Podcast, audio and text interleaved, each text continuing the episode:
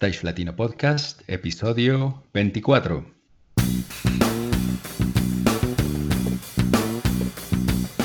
Si eres técnico, ingeniero, diseñador, productor o gestor de eventos y espectáculos, o quieres desempeñarte en cualquiera de estas áreas, este es tu podcast. Stage Latino es el programa en el que hablamos de todo lo relacionado con la planeación, producción y puesta en marcha de eventos y espectáculos a nivel profesional.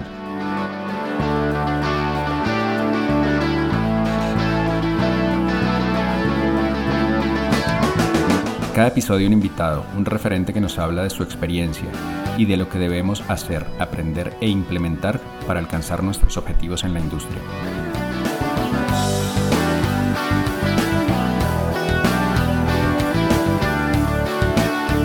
Si aún no lo has hecho, no olvides suscribirte a nuestra lista de correos en stagelatino.com.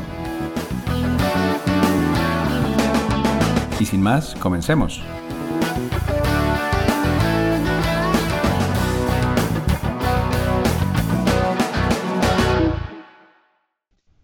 Hola, hola, ¿qué tal amigos? Bienvenidos una vez más a Stage Latino Podcast. Primero que todo, un saludo muy especial a todos quienes ya se encuentran suscritos a nuestra lista de correos en stagelatino.com.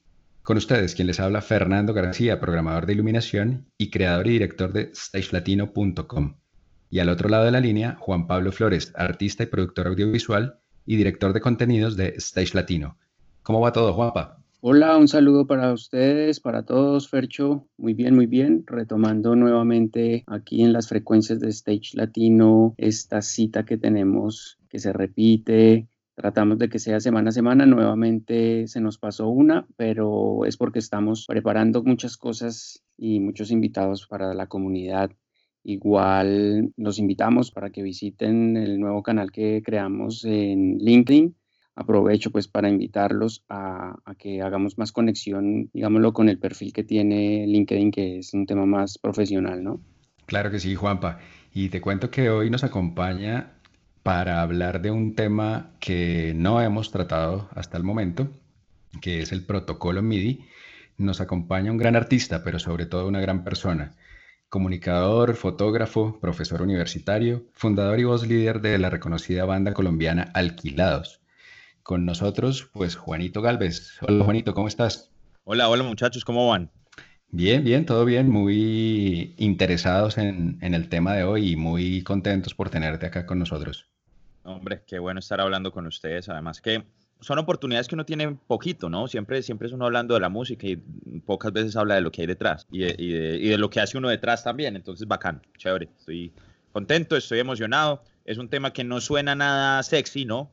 Que eso, eso, eso es muy chistoso porque eh, cuando le conté a alguien, venga, y voy, voy, a un podcast y, ay, sí, ¿de qué vas a hablar? No, de MIDI. Ah, pero resulta que resulta que es que la gente no dimensiona los alcances de este protocolo, digamos, y las aplicaciones que tiene en términos de performance en vivo, que fue lo que me llevó a mí en primera instancia como a interesarme eh, por este tema.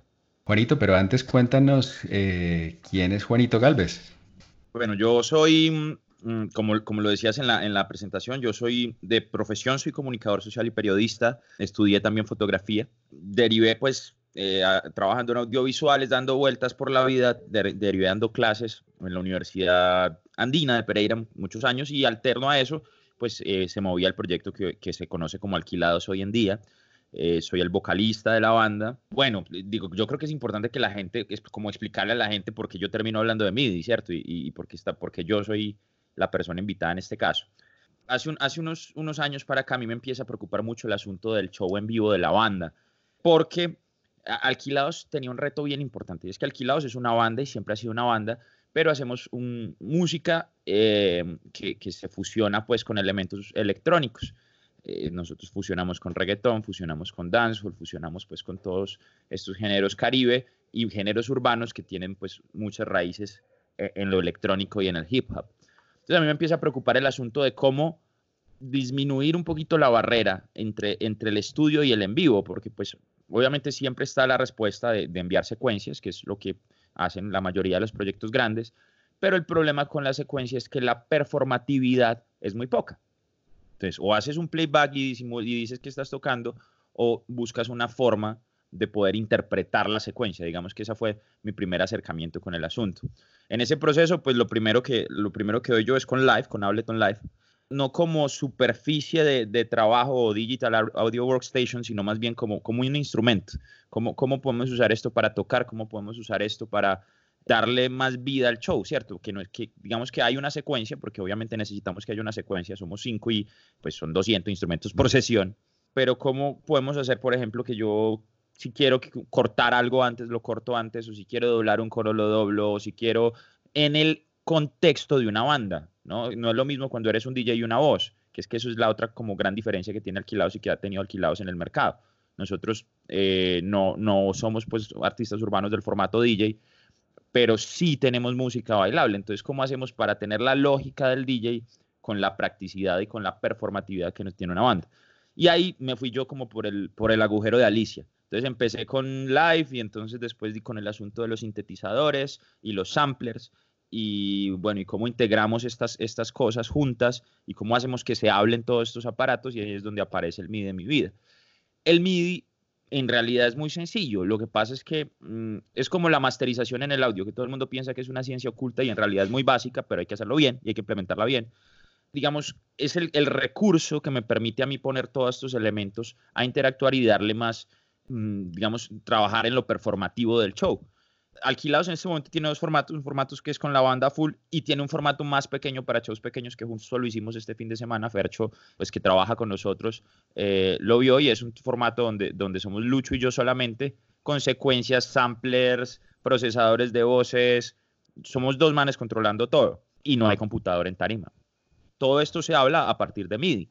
De ahí viene la, la el interés mío por el MIDI y, de cómo poner a hablar los equipos. Básicamente esa es, la respuesta que nos va a dar el, el, MIDI, cómo poner a hablar los instrumentos. Perdona, ¿y cómo, ¿y cómo se define el protocolo en sí? Básicamente es, son, eh, es un protocolo de control.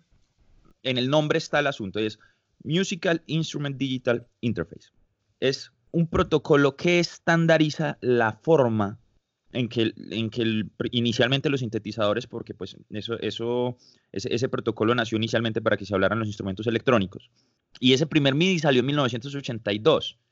Resulta que cuando empiezan los sintetizadores y los instrumentos electrónicos, cada empresa tenía su protocolo y la forma en que sus equipos hablaban, pero los equipos no podían hablar entre marcas diferentes. Entonces, en, en el 82 eh, se publica el estándar MIDI, donde pues se unen Roland, Overheim, Moog y Sequential Circuits, eh, que es pues Dave Smith, y ellos se unen y desarrollan este protocolo y este estándar. O sea, lo importante es que esto estandariza las formas en que los instrumentos electrónicos se pueden comunicar. Entonces, el, el protocolo es simplemente como la estandarización de una serie de mensajes y de informaciones que hay. ¿Qué pasa? Este estándar está actualizándose todo el tiempo por los avances en tecnología. Voy a dar dos ejemplos muy sencillos.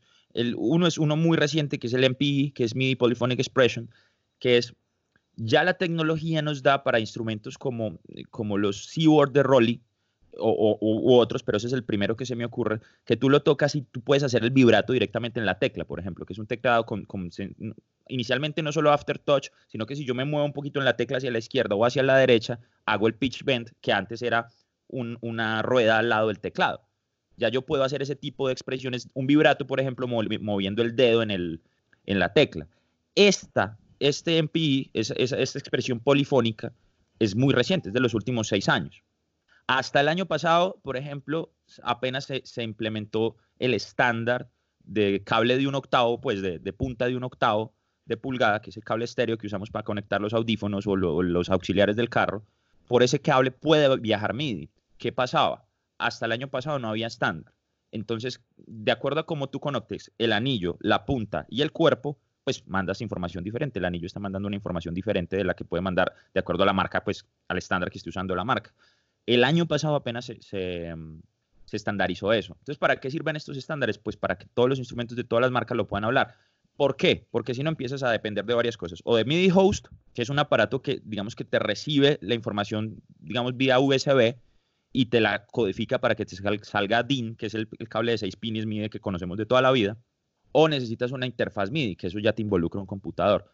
Entonces resulta que si yo tengo un sintetizador que no tiene, digamos que es compacto, que no tiene muchas perillas y faders, o me toca navegar en muchas pantallas, en muchos menús para controlar cosas, lo que quiere decir que en, el contexto de un en vivo, para el músico va a ser muy difícil porque pues tendría que estar navegando en, pantallas y pues se le va la mitad de la canción llegando a los menús, ¿cierto? En un, en un sintetizador como el Blofeld de Waldorf, que es chiquitico, de mesa muy poderoso, pero tienes cuatro perillas, pues solo tendrías cuatro cosas que puedes controlar al tiempo.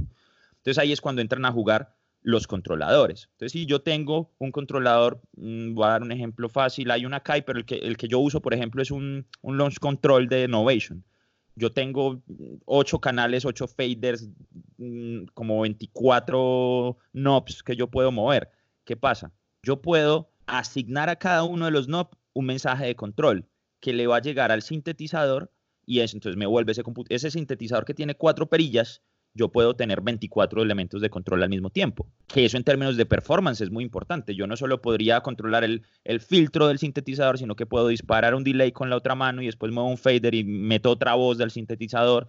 Entonces, esa es, digamos, la primera aplicación que puede tener el protocolo MIDI. La forma en que yo puedo controlar elementos que no estén en la superficie de mi instrumento. Esa es la primera aplicación, digamos, como la, la primera que tiene. La segunda es que dos instrumentos se hablen. ¿Y eso en qué sentido tiene? Bueno, eso, eso viene, por ejemplo, con, la lógica de las secuencias, pero ya de las secuencias MIDI, no, no de las secuencias de audio, que funciona por, por eventos. Entonces, ¿esto qué función tiene? Entonces, esto tiene la función de que si yo tengo un secuenciador como una MPC eh, de Akai o como una Octatrack o como un OPZ, yo puedo con un secuenciador controlar cuatro sintetizadores al tiempo. Entonces, puedo tener cuatro osciladores análogos corriendo, haciendo cosas diferentes, porque cada uno está en un canal MIDI diferente. Recordemos que el MIDI protocolo 1.0 maneja 16 canales, lo que quiere decir que yo de un solo secuenciador puedo controlar 16 instrumentos. Entonces, uno está haciendo el bajo, otro está haciendo una línea lead, otro puede ser una, un drum machine como, como un Arturia Drum Brute o, o, algo así, que, que sea un, un, drum machine análogo, y la misma MPC puede estar enviando también información, digamos, de samples. Eso porque es chévere, porque es que esto hace que sea vivo. Sí, es una secuencia, pero no es una secuencia de audio. Los eventos están ocurriendo en vivo. Esto quiere decir que si yo muevo una perilla, yo voy a, afectar lo que está pasando con ese sonido particularmente. Y eso, digamos que está, es, es, una, un recurso por el que están optando muchos, muchos DJs y muchos músicos electrónicos. Y es toda una tendencia que es, que es la tendencia de, de, pues de, de música electrónica en vivo. ¿Cierto? Ya no es el DJ que, que, va y pone un, un, USB, sino que es el DJ que va y está interpretando. Como no tiene sino dos manos, pues toca uno y las secuencias están corriendo las otras cosas mientras tanto. Da, da más libertad, además, a, a, lo que dices, como el momento de la interpretación, el performance, como que no sea todo como tan, tan limitado digitalmente. Claro, y hace, y hace que sea más dinámico. Entonces, o puede haber puntos y es que te puede poner a hablar secuencias con elementos análogos. Entonces, cuando son músicos, digamos, de ondas más, más alternativas como Afex Twin, él toca en un formato DJ también, él tiene un formato DJ, pero el, hombre pues se hizo famoso por sus sonidos ambientales y por, y por el tema de la, de la síntesis modular. Entonces, el MIDI es lo que permite, por ejemplo, que el computador de Afex Twin se, le hable a su sintetizador modular y se sincronicen en tiempo, se sincronicen en secuencias, se sincronicen en, en, en, otras cosas. Entonces, la secuencia puede seguir corriendo, pero entonces el sintetizador modular, que es ese elemento análogo que es característico del sonido de Afex Twin, está hablando con, con, lo digital. Entonces, esa es la función del MIDI, poder, poder comunicar estos, estos entornos. O sea, está, está, has hablado hasta el momento de dos tipos de, de mensajes de comunicación, no, sí, de mensajes que hace el MIDI. Uno dos, dos, tipos de aplicaciones. Exacto, dos tipos de aplicaciones, correcto. Eh, una es comunicación y la otra es control. Y la otra es control. Vale. Una tercera es, como tú puedes controlar, el MIDI puede tener una línea de tiempo, el MIDI funciona en un lenguaje musical, es decir, hay un, clock, que es el BPM de la canción que estés usando, ¿cierto? Eh, el tempo, pues. Y este clock se subdivide, pues, como se subdivide la música, en compases, en notas, esas notas se subdividen. Esto quiere decir que tú puedes programar esos eventos, que es los procesos de secuenciación. Pero la secuenciación no solo sirve para controlar, la secuenciación también sirve, por ejemplo, para hacer un score. El MIDI también tiene una función en términos de composición y es lo que todos los productores hacemos en, cualquier eh, software de, producción. llámese Logic, llámese Ableton, llámese Cubase, llámese como sea, es el MIDI es lo que nos permite dejar grabada esa información que puede ser modificada a posterior, a posteriori, perdón. Ejemplo, hice, grabé una interpretación de teclado. Si fuera, si estoy trabajando con audio, si se peló el músico no puedo hacer nada. Pero si es MIDI, yo tengo ese, ese, ese, ese archivo MIDI ahí, yo el MIDI primero lo puedo cuantizar, es decir, si él tiene un problema de tiempo, se lo puedo acercar o mover. Segundo, lo puedo transportar. No, resulta que el cantante llegó y le queda bajita la canción. Yo selecciono todo el MIDI y lo subo los tonos que necesite subirlo y lo puedo rutear. Entonces este MIDI, que era el ejemplo que damos ahorita, yo tengo este MIDI que grabé con un sintetizador, pero resulta que a mí me gusta más el sonido de otro. Simplemente cambio el motor de sonido, pero la información musical es la misma. El punto donde entró cada, cada, compás y cada se mantiene, pero cambia el sonido. Pero ojo, que esa es la otra cosa, no solo puede ser un instrumento externo. Yo, por ejemplo, los urbanos pues usamos efectos en la voz, ¿cierto? No solo el autotune, que la gente piensa que como que eso es lo único que, se hace en el reggaetón. Entonces, por ejemplo, en alquilados tenemos dos escenarios. Un escenario que es el escenario de la banda, corre la secuencia y la secuencia manda información a un procesador de voces que yo tengo. A mí me gusta tener delays en vivo. Como nosotros venimos como del reggae y del dub, a mí me gusta que de repente yo digo, hey, y entonces que el delay se dispare solamente cuando yo digo ese hey yo eso lo puedo programar en la secuencia, que no son solo mensajes de notas, sino son mensajes de eventos. Ya, ya, hablamos un poquito de los tipos de mensajes. No solo eso, sino que yo, por ejemplo, desde el computador de la banda le cambio el patch a mi procesador de voces. Entonces eso me cambia la canción, entonces le cambia el BPM al, al procesador de voces. Eh, como es otro patch, puedo tener una reverb diferente para cada canción. Y dejo más libre a mi ingeniero de sonido porque a mí me gustan mis delays cuando yo grito cada cosita o, o, porque me gustan los delays al final de cada palabra. Imagínate el ingeniero disparando cada delay al final de cada, de cada frase yo automatizo eso, pero no es, o sea, no está grabado. Va a depender de lo que yo cante. Entonces está vivo, es una secuencia viva. Eh, Juanito, la aclaración que me gustaría hacer eh, principalmente para los que somos más técnicos y en el tema de iluminación, en el tema de video, es que obviamente todo esto depende de la, mm, como de la configuración MIDI de cada equipo, de, de lo que cada equipo se deje customizar en ese sentido. Sí, señor, eso se llama implementación MIDI, tienes toda la Implementación MIDI, correcto. O sea, que, yo escuchaba y también hay un término en, video que es mapear, mapear el, la interfaz el, del el mapeo, el mapeo, claro. Claro, ¿qué pasa? ¿Por qué, se usa el término eh, implementación? Porque hay instrumentos que se dejan mapear e instrumentos que no, que simplemente tienen la información, pero eso no quiere decir que no se dejen controlar.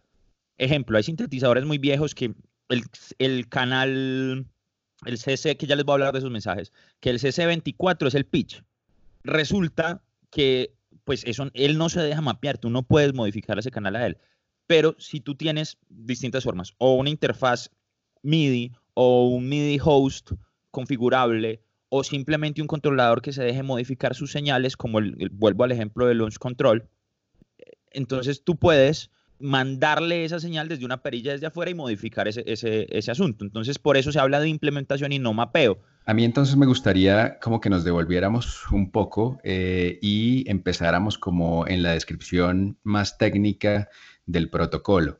Hablábamos o nos contabas ahorita de que tenemos 16 canales pero esos canales tienen subdivisiones, ¿cómo funciona eh, eh, en sí el protocolo? Claro que sí, tú eh, a eso iba. Ya sabemos las aplicaciones, ¿cierto? Ahora, ¿qué tipos de mensajes incluye el protocolo MIDI, ¿cierto? ¿Qué, viaja por MIDI? Varios tipos de mensajes. Hay unos mensajes de sistema, que esos no son, no son necesariamente amarrados a cada canal, que son, por ejemplo, mensajes de clock, que era lo que hablamos ahorita, de, de BPM, que eso me va a permitir que mis que mis instrumentos se hablen entre ellos eh, y, se les iguale el tiempo. Mensajes de transporte, que son mensajes de play, pausa y stop. Y mensajes que incluyen pues la información de en qué canal está viajando qué. Esos son los mensajes de sistema. Dentro de cada uno de esos canales viajan primero mensajes de nota, que es nota on-off, tecla presionada, no presionada. Ya, ese es, ese, ese es un mensaje. Mensajes de pitch, que es el número de la nota que estoy enviando. Quiere decir que estoy hundiendo el La4 o estoy hundiendo el Do3 o estoy hundiendo... Ese es otro tipo de mensaje que es, eh, los de pitch. Otro tipo de mensajes son los de controladores continuos, que estos son, estos son 128 por cada canal. Entonces, esos 128 o pueden venir preasignados o yo puedo rutearlos como yo quiera, de acuerdo a cómo se deje la implementación del aparato que esté usando. Si es un computador, yo puedo hacer lo que quiera. Si es, si es Live, por ejemplo, que, es, que, Ableton Live es casi un sintetizador modular, yo le puedo decir a Live, venga, yo quiero que esta perilla de mi teclado controle el volumen de este canal. Y ahí se hace, ahí sí hacemos un mapeo. Ese mapeo viaja por un canal que se llama CC o Control Change. La ventaja es que si es MIDI, puede ser grabado. Y si puede ser grabado, puede ser traducido. Eso va a afectar cuántas cosas pongo yo en la mitad entre un, entre un aparato y otro. Si es un instrumento muy abierto, muy posiblemente yo los pueda conectar los dos vía un cable USB, que ya vamos a hablar de conexiones posibles. Pero si no, entonces o pasan por un computador que funcionaría como un MIDI host, o pasan por un, un aparatico parecido a una caja directa, que es un MIDI host también, o pasan por una interfaz MIDI, así como las interfaces de audio. Y el otro, otro tipo de mensajes que viaja son mensajes de programa y banco, que eso funciona y es súper chévere y esto en términos de escenario súper bacano, por ejemplo, para los tecladistas. Eso nosotros no lo hemos implementado, pero, pero yo lo quiero implementar. Y es, yo desde ese computador que estoy corriendo la secuencia de la banda, puedo mandarle una señal al sintetizador análogo que tenga mi tecladista y él sigue tocando sus patches análogos. Yo lo único que hago es que en el momento de la canción le cambio el patch. Entonces el hombre no tiene que estar buscando cuál es el efecto que sigue o cuál es el, cuál es el, ah, no, en este pedazo tengo un órgano y en este tengo un lead y en este tengo un arpegiado. Y por ejemplo, mi tecladista Lucho se vuelve loco a veces cuando, cuando una canción tiene más de seis instrumentos, se vuelve loco. En este caso, como yo puedo enviar cambios de programa, yo le cambio los patches automáticamente a él. En el momento, llegó el solo, cambiamos directamente ese patch que ya tiene el volumen más alto, que es un lead, y de repente listo, vuelve un pad y vuelve el pad automáticamente. Él sigue tocando en vivo, la secuencia no está corriendo su instrumento, pero le facilitamos la vida un poquito a él. ¿Tú programaste eso en ese ejemplo previamente las pruebas o pues obviamente? Sí, claro, eso, eso está secuenciado, eso está amarrado al tiempo de la secuencia. Opciones más extremas es, por ejemplo, lo que hace una banda que son dos hermanos que se llama Tennyson, que si, eh, hay, una presentación que ellos hacen en el Loop, que es ese, como esa convención que hace um, Ableton, pues como mostrando innovaciones cada año y llevando músicos. Y, y resulta que Tennyson lo que hace es que la baterista, además de su batería, tiene un montón de pads y de triggers. ¿cierto? Que son estos aparatos que se pegan al, al tambor y pues mandan señales eléctricas a partir del, pues, de cuando la toca el baterista ellos, obviamente eso se decodifica en un cerebro que vuelve eso MIDI. Entonces ellos lo que hacen, imagínate, la batería cambia patches durante toda la canción. Entonces en la mitad, de repente en el intro, la pelada está tocando los toms, pero están sonando unas percusiones africanas. Pero cuando llegó el coro, ya está sonando una percusión sinfónica. Y de repente cuando en un break de la canción están sonando puros elementos industriales. ¿Eso es secuencia? No, ella lo está tocando en vivo. Lo único que hace es que le cambia el patch. Entonces eh, volvemos a lo que volvemos a la aplicación que te digo. Eso es fenomenal porque entonces la banda no está supeditada a sonar diferente a como suena el disco. Usted puede sonar exactamente como suena su disco, tocar los samples que tocó su disco y tocarlos en vivo. Esa es, es, es, otra de las aplicaciones que es pues otro tipo de mensajes que es los, los mensajes de cambio de programa. Listo, entonces ya tenemos las aplicaciones, ya tenemos los tipos de mensajes, ¿sí o no? y ya vemos esos tipos de mensajes, cómo los podemos usar en la tarima, pues en, el escenario. Ahora, ¿por dónde viaja el MIDI? Que esa es una, una, información muy importante. Digamos que la clásica y lo que todo el mundo le dice en MIDI piensa es el cable de 6 pines del que ya hablamos. También viaja vía Firewire, viaja vía USB, puede viajar vía XLR también, puede viajar LAN o Ethernet, puede viajar Wi-Fi y puede viajar Bluetooth y puede viajar TRS. ¿De qué va a depender yo qué voy a usar? de varias cosas. Primero, de las distancias que voy a manejar, porque el MIDI, después de 6 metros en un cable DIN, perdón, de 3 en un cable DIN y de 6 en un cable USB, empieza a haber pérdida. Entonces, se te pueden caer eventos y hay cosas que pueden no, pues no, no ocurrir o no sonar de acuerdo a lo que sea que estés controlando. ¿Qué pasa? En ese caso, yo necesito usar una interfaz MIDI. Esa interfaz MIDI lo que va a hacer es transformarme ese MIDI en un cable de más alcance, por ejemplo, el cable de datos o Ethernet que llaman vuelvo, ¿se acuerdan del ejemplo que hablábamos del teclista que le cambiamos los patches automáticamente? La, consola está, o digamos que la, las secuencias están fuera de la tarima en el área de trabajo. Y el hombre está, digamos que es una tarima gigantesca, a 12 metros de ese punto. Entonces, ¿qué tenemos que hacer? Tenemos que, vía USB, vamos a la interfaz de, de MIDI, perdón. Esa interfaz MIDI vamos a usar la salida Ethernet y va a llegar hasta donde el, donde el tecladista, vía Ethernet, a otra interfaz MIDI que va a decodificar esa señal y la va a sacar, sea o USB de acuerdo a la implementación que tenga el teclado del hombre, o, XLR o DIM de acuerdo a pues, la implementación MIDI que estemos trabajando. Esa es la forma, esa es la forma en que atacamos el tema del, de la distancia. ¿Cuál es el y, Perdona, Juanito. Eh, ahí estamos usando dos interfaces. Sí, señor. Eh, ¿Esas interfaces son básicamente amplificadores de esa señal?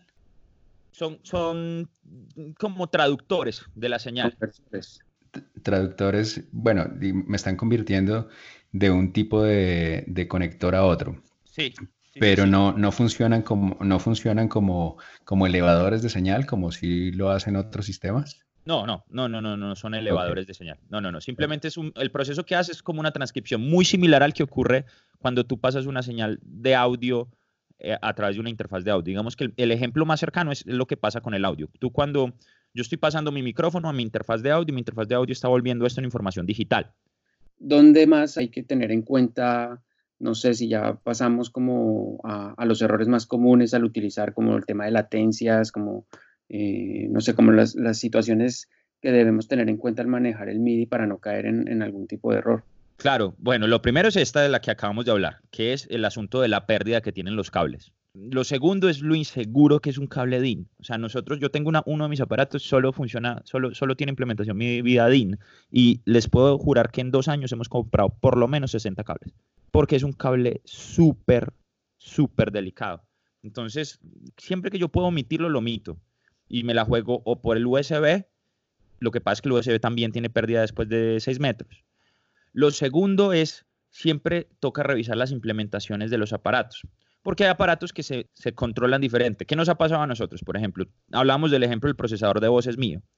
De acuerdo al formato en que yo esté, el formato que tiene computador o el que no tiene computador, yo tengo que moverle un switch a ese aparato. Resulta que yo no le dije esto al Stage Manager y hubo un show que no sabían qué pasaba, me tocó a mí ponerme un, un, un, busito y subirme a la tarima a mover ese switch. ¿Qué pasa? Hay aparatos que, que, simplemente que no es como que tengan todos los puertos disponibles todo el tiempo, sino que tú le tienes que decir, bueno, el, el MIDI lo voy a recibir vía USB o lo voy a recibir vía, vía DIN. Y ese es un botón en el instrumento, en el aparato. Y, y, ese es un botón en el instrumento y no te imaginas la cantidad de veces que eso falla. El otro problema es que eso es una cosa a tomar muy en cuenta. Si, por ejemplo, estás usando MIDI para tocar instrumentos virtuales, ahí, nos, estamos jugando por el tema de la latencia. Entonces ahí es el tema, ni siquiera es un problema MIDI, pero sí es un problema de los procesadores de los computadores, que es el buffer del, programa de audio. Eh, hay que ser muy cauteloso con la selección incluso del instrumento virtual que el, que el artista va a tocar y jugársela por instrumentos más livianos.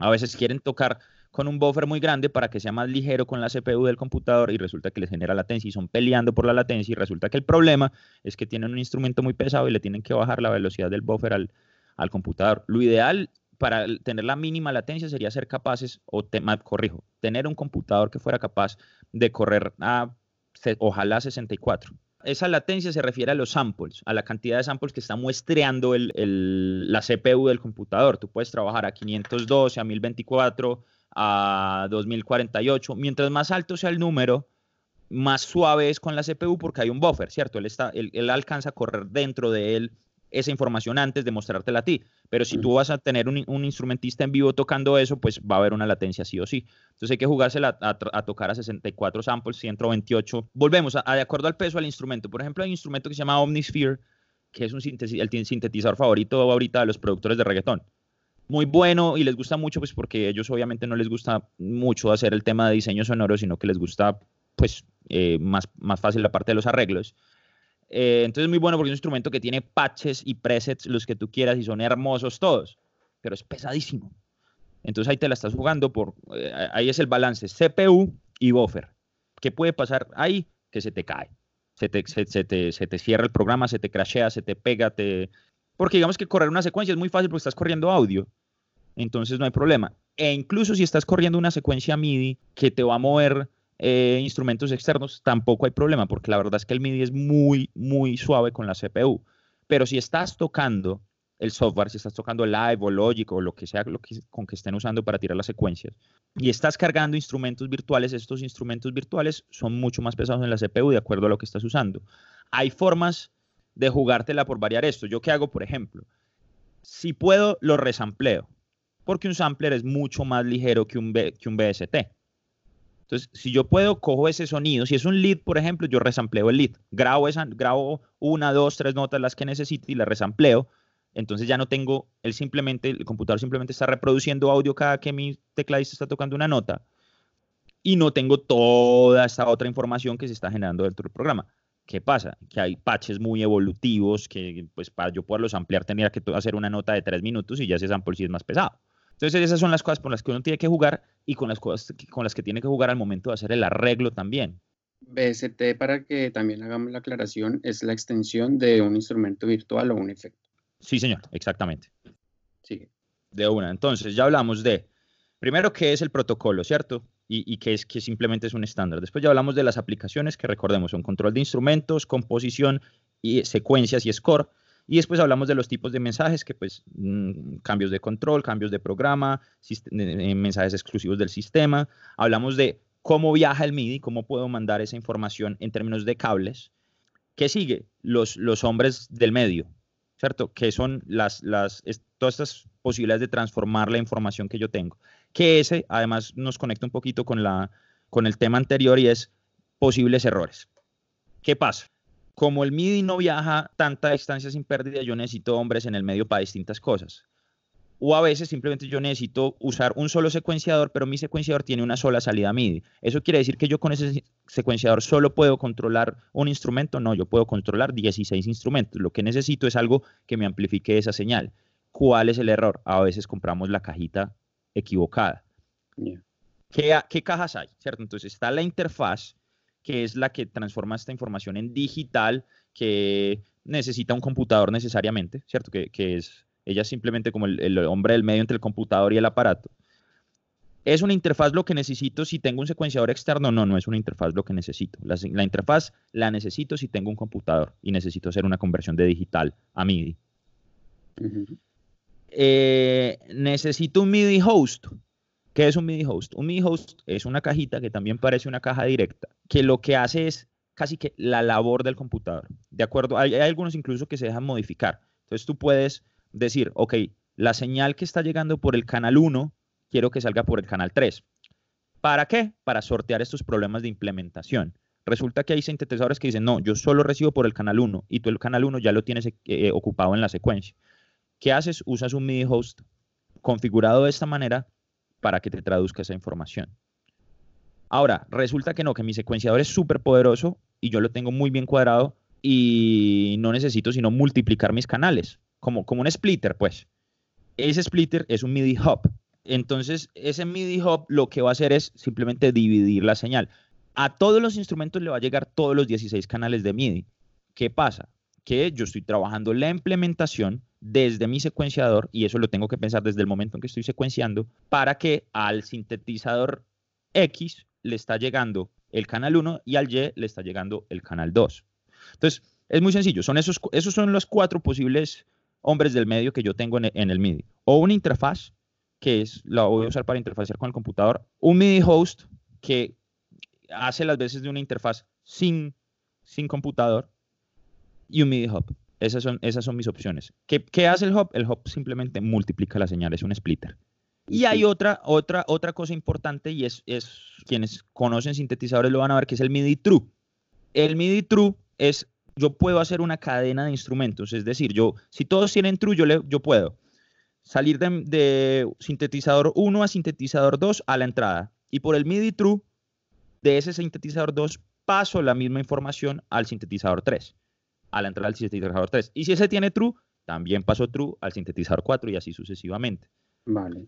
¿Y la señal se va a, renovar cada vez que pasa por uno? O sea, no, después de tener cinco conectados no voy a tener pérdida de señal en los últimos. No, por MIDI true no hay pérdida. Ok. Siempre y cuando los cables tengan las distancias de las que hemos hablado, no hay pérdida. Vale, Juanito. ¿Cómo me protejo yo en el escenario? Porque siempre algo puede fallar. ¿Cómo puedo tener un sistema redundante que me, que me apoya al momento de alguna falla. Ese es el secreto, creo que todos lo sabemos, el secreto de los grandes, grandes artistas son los sistemas redundantes. ¿Qué ventaja tenemos hoy en día? Volvemos al ejemplo que dábamos al principio de la conversación y es que antes un sistema redundante no se bajaba 20 mil dólares. Ahora, Si usted ya tiene los computadores, el sistema redundante le vale 500 dólares. digamos que usted ya cuenta, que usted es un equipo que cuenta con, los dos computadores que va a correr, o usted es una banda emergente, o usted es un proyecto que, ya tiene los dos computadores, pero no tiene el sistema redundante y quiere tener un sistema redundante. les voy a recomendar el, aparato exacto. La marca es iConnectivity, pero ese, sistema ya lo tenemos diseñado y yo ya lo probé. Y es con un aparato que se llama Play Audio 12. Eh, y iConnectivity diseñó y ella funciona como interfaz de audio que te bota 12 canales. Quiere decir que tú puedes botar 12 canales de secuencia desde el computador. Además, la interfaz tiene doble conexión. ¿Qué haces tú? Tienes dos, dos sesiones gemelas en dos computadores y esta interfaz, ella te hace el trabajo de conectarse a los dos computadores al mismo tiempo. Simplemente tienes que tener un controlador MIDI, que ya vamos a hablar de las posibilidades, conectado a la interfaz. Ese controlador, ¿por qué va a la interfaz y no a alguno de los computadores? Porque la interfaz está decodificando esa señal MIDI para ambos computadores y tú das play desde tu controlador MIDI a la secuencia. Ellos empiezan a correr en simultáneo. Si pasara, por ejemplo, un problema de buffer en alguno de los dos computadores, ella sola se switchea y se switchea al otro computador. Pero digamos que sí, la respuesta y la, forma de blindarnos es, es usar, usar un sistema redundante. ¿Tiene que ser esa? No, tú puedes correr digamos, el audio a través de otras interfaces y usar simplemente una interfaz MIDI para hacer el, el switcheo, pero eso te va, a implicar sí o sí comprar la switcher. La opción más económica que yo he encontrado es esta, esta interfaz de la que estamos hablando. De nuevo, la interfaz funciona no solo como hub del audio, de salida del audio, sino que funciona además como hub del, del, del MIDI. Entonces, usamos MIDI para sincronizar los dos computadores y si hay algún problema ya se switchea sola. Eso está, pro, yo ya lo probé y eso es una belleza. Ustedes conectan uno de los USB o alguien se enreda y pum, eso se switchea solo para el otro computador. Genial. Y pues lo que te digo es que antes tener un sistema redundante costaba por lo menos 20 mil dólares. Porque la switcher, el solo switcher vale un platal. Que esa es pues digamos la forma más pro de hacerlo. Pero a mí lo que me gusta de esta opción que les estoy comentando es que cualquier proyecto emergente pues puede ahorrar para tener esta opción. Bota sus secuencias y de una vez está blindado en términos de, pues, de redundancia. ¿A qué distancia eh, debería tener conectada esta, esta interfaz, Juanito? Pues yo, yo pienso, y la recomendación que yo le haría a cualquiera es, si usted quiere que un músico la tire, porque hay gente que le gusta que las tire el baterista o, el teclista, yo lo que haría sería ponerle algún tipo de controlador como un launchpad o incluso uno puede mapear una SPD para que bote secuencias. O sea, lo que hace es que usas la, SPD como, como instrumento MIDI, no como sampler, y, el baterista se puede desplazar en la sesión usando sus pads, pero, pero no, no tiene el computador al lado. Porque, obvio, hoy en día tenemos eh, discos duros de estado sólido que son más resistentes, pero de todas formas la vibración sí puede, sí, puede jugarte una mala pasada. Entonces yo tendría eso, en yo siempre recomiendo tener las secuencias en el área de trabajo. Eh, desde que nosotros lo aplicamos, eso nos ha bajado muchísimo los problemas, porque de repente a veces los bajos están tan fuertes que la vibración de, la es que ahí, tienes el show, ahí está corriendo el show. Si, estás, si no solo estás corriendo MIDI, sino que además estás corriendo SEMTI, pues se te va el show al, al, a la basura. En riesgo, claro, es ponerlo muy en riesgo. Es, ponerlo en riesgo. Entonces la recomendación que yo haría es tengámoslo pues en el área de trabajo, que, pasa menos gente, que no hay movimiento, que no está la gente saltando, que ese es, ese es... Y de hecho, si tú miras cualquier proyecto, esa es la posibilidad ya es de acuerdo a lo que tú quieras. Si, si quieres que lo tire uno de los músicos, pues simplemente es, es esa SPD, manda una señal USB, ya hablamos cómo se convierte, USB o MIDI o lo, como sea que la quieras traducir, la llevas al computador y lo que haces es mapear los pads de la SPD al desplazamiento en la sesión y el baterista puede seguir tirando las secuencias y salen de nuevo. La misma, el, el, baterista toca su pad, ese pad va a la interfaz, la interfaz manda la señal a los dos computadores que arrancan a correr la secuencia al tiempo. Ahí no hay ningún tipo de latencia, porque recordemos que el MIDI es mucho más liviano que el audio. Empiezan a correr al tiempo. ¿Hay algún problema? ¿Se crashó alguno de los computadores? Eh, ¿Se cayó? ¿Alguien se tropezó? ¿Se desconectó un cable MIDI? La interfaz se switchea sola y quedas con el otro computador corriendo la secuencia. Puedes volver a conectar el otro mientras tanto sin problema. Genial. Juanito, no sé qué, nos haga falta de darle la vuelta a todo el, flujo de trabajo con el MIDI, me parece pues muy interesante. No sé si, si haya algo más que quieras decirlo, claro, pero me gustaría que abordáramos ya la comparación con lo, con lo que viene.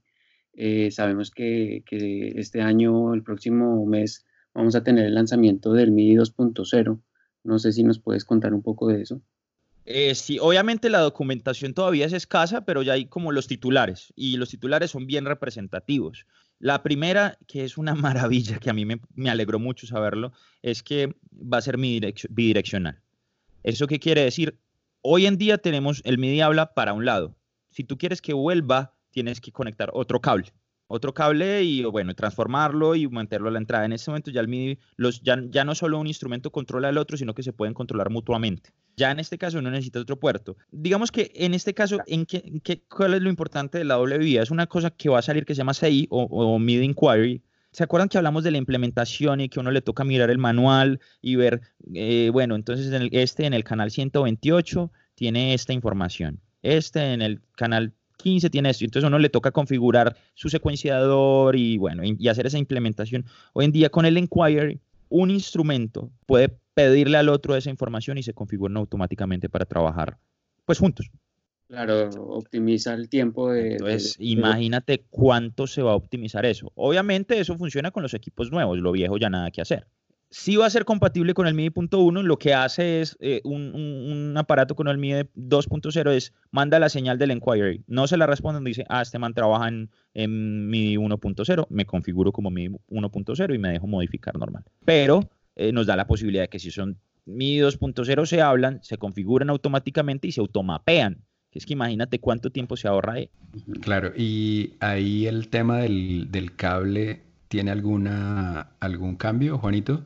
O sea, hablábamos de que en el 1.0 había dos pines que no se conectaban. En este, ese, pin, ese, ese conector ya no va a existir, viene un conector aparte o va a estar conectados todos. Por ahora no hay información de, o sea, cambia el protocolo, pero no cambian los conectores. Los conectores siguen siendo todos los mismos. O sea, viaja de las mismas formas que hablamos: DIN, USB, Firewire, XLR, Ethernet, Internet y Bluetooth. Eh, para poder utilizar los otros, eh, los, los, todos los instrumentos antiguos. sí. o sea, sí, porque eso se llama eh, compatibilidad retroactiva. Entonces es compatible con los instrumentos anteriores, simplemente no funcionan las, las, las posibilidades nuevas. Que, eh, pues esa es la primera, el inquiry, que es a mí lo que me parece más brutal de esta, de esta actualización.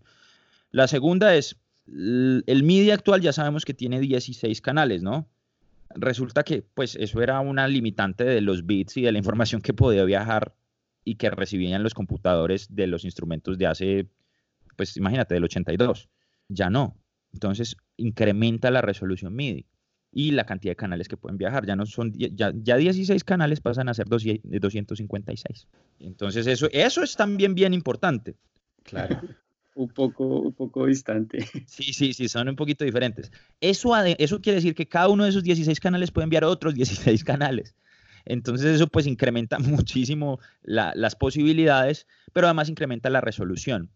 Porque como, como, como, como ya no trabajamos a 16 bits, sino a 256 bits, también incrementa la resolución de la rejilla las notas pueden ser mucho más rápidas, la, información de notas que se, que se, mande, y van a ser mucho más exactos el tema de los tiempos, que eso también es bien valioso.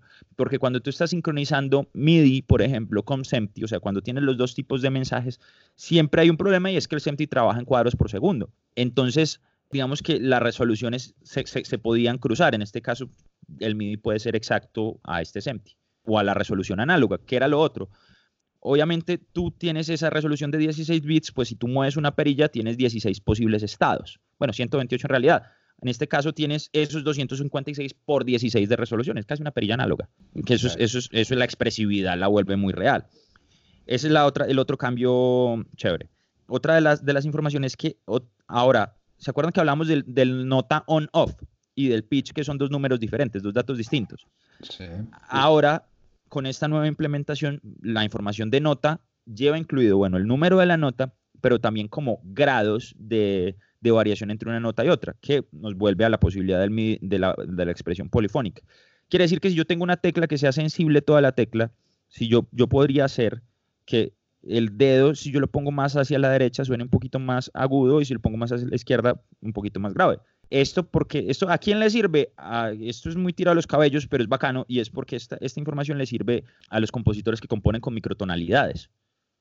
pues es, digamos que esa, esa, música un poquito más experimental, esos jazzes experimentales que, que trabajan con, con otro tipo de escalas, pero eso también va a permitir que el MIDI incorpore las escalas no occidentales. Entonces ya va a ser posible secuenciar instrumentos chinos que, por ejemplo, tienen otro tipo de escalas. Wow. Eso, eso, es, eso es bien representativo también. El otro cambio es que dentro de los mensajes exclusivos de, sistema que hablábamos que puede, va al clock, va al transporte, va al canal, ahora puede ir un mensaje que es el perfil. Entonces, ¿qué pasa? Los instrumentos, y, no, más que los instrumentos, las superficies de control pueden tener perfiles. Entonces, te voy a dar un ejemplo. Que es, hay un, hay un, un tipo de protocolo que es el NKS, que es el que usa Native Instruments, Native, perdón, Instruments. Y es que si tú conectas eh, un controlador de Native y le abres un, un plugin que tenga NKS, pues el controlador se configura automáticamente y si tiene pantalla, las pantallas te muestran los, los no sé, el, los valores que salen en el, en el computador. Eso se extrapola en el MIDI 2.0 y los controladores pueden tener perfiles. Entonces, si yo tengo, por ejemplo, un controlador de, de faders, entonces él puede tener un perfil que es el perfil de órgano y ese órgano son los y esos son los drawbars del órgano o puede tener un perfil que es el perfil de mixer. Entonces se, configura automáticamente como una mezcladora, pero además este perfil puede ser el perfil de mixer para una Soundcraft no sé qué o el perfil de que eso va a pasar con seguridad el perfil de luces. Entonces el problema Lucho que vos tenías con tu controlador hace hace algunos meses que, la implementación era compleja, no, usted le puede decir al controlador, no, este tiene perfil para esta consola y usted hunde un botón y él se configura automáticamente para su software y lo controla. Quiere decir que tú no tienes que estar cambiando el mapeo de cada, cada, cada vez que uses una cosa diferente. Entonces, si yo soy músico y un día uso mi controlador para mezclar y otro día lo uso para controlar un sinte, pues no tengo que hacer una implementación diferente o tener un controlador que tenga perfiles, que hoy en día los hay, pero son perfiles de usuario, no son, eh, no son perfiles que hacen parte del protocolo y esos controladores obviamente son más costosos. Mm. Eh, entonces eso, eso va a reducir los costos muchísimo de tener la posibilidad de personalizarte de acuerdo a la aplicación que tienes. Porque recordemos que el MIDI se usa también para controlar software de luces, para controlar software de video. Entonces esto es bien representativo para la gente de la industria también.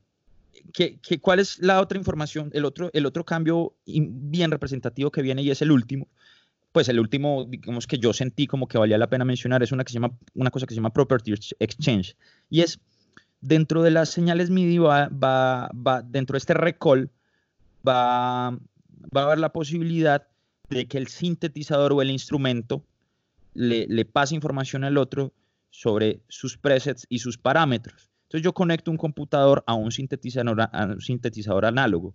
Esta, esta información permite que el computador lea las señales y cómo está mapeado este aparato y te los muestre en el computador. Es decir, te muestre eh, cut del filtro, oscilador, pitch bend, eh, voces de unísono y tú controles directamente como si fuera de nuevo un BST, un plugin, un, un instrumento virtual, un instrumento análogo. Uno dice, ah, bueno, pero pues eso no suena tan chévere. No, eso es brutal porque ¿Cuál es el problema que uno tiene con, instrumentos análogos? El recall.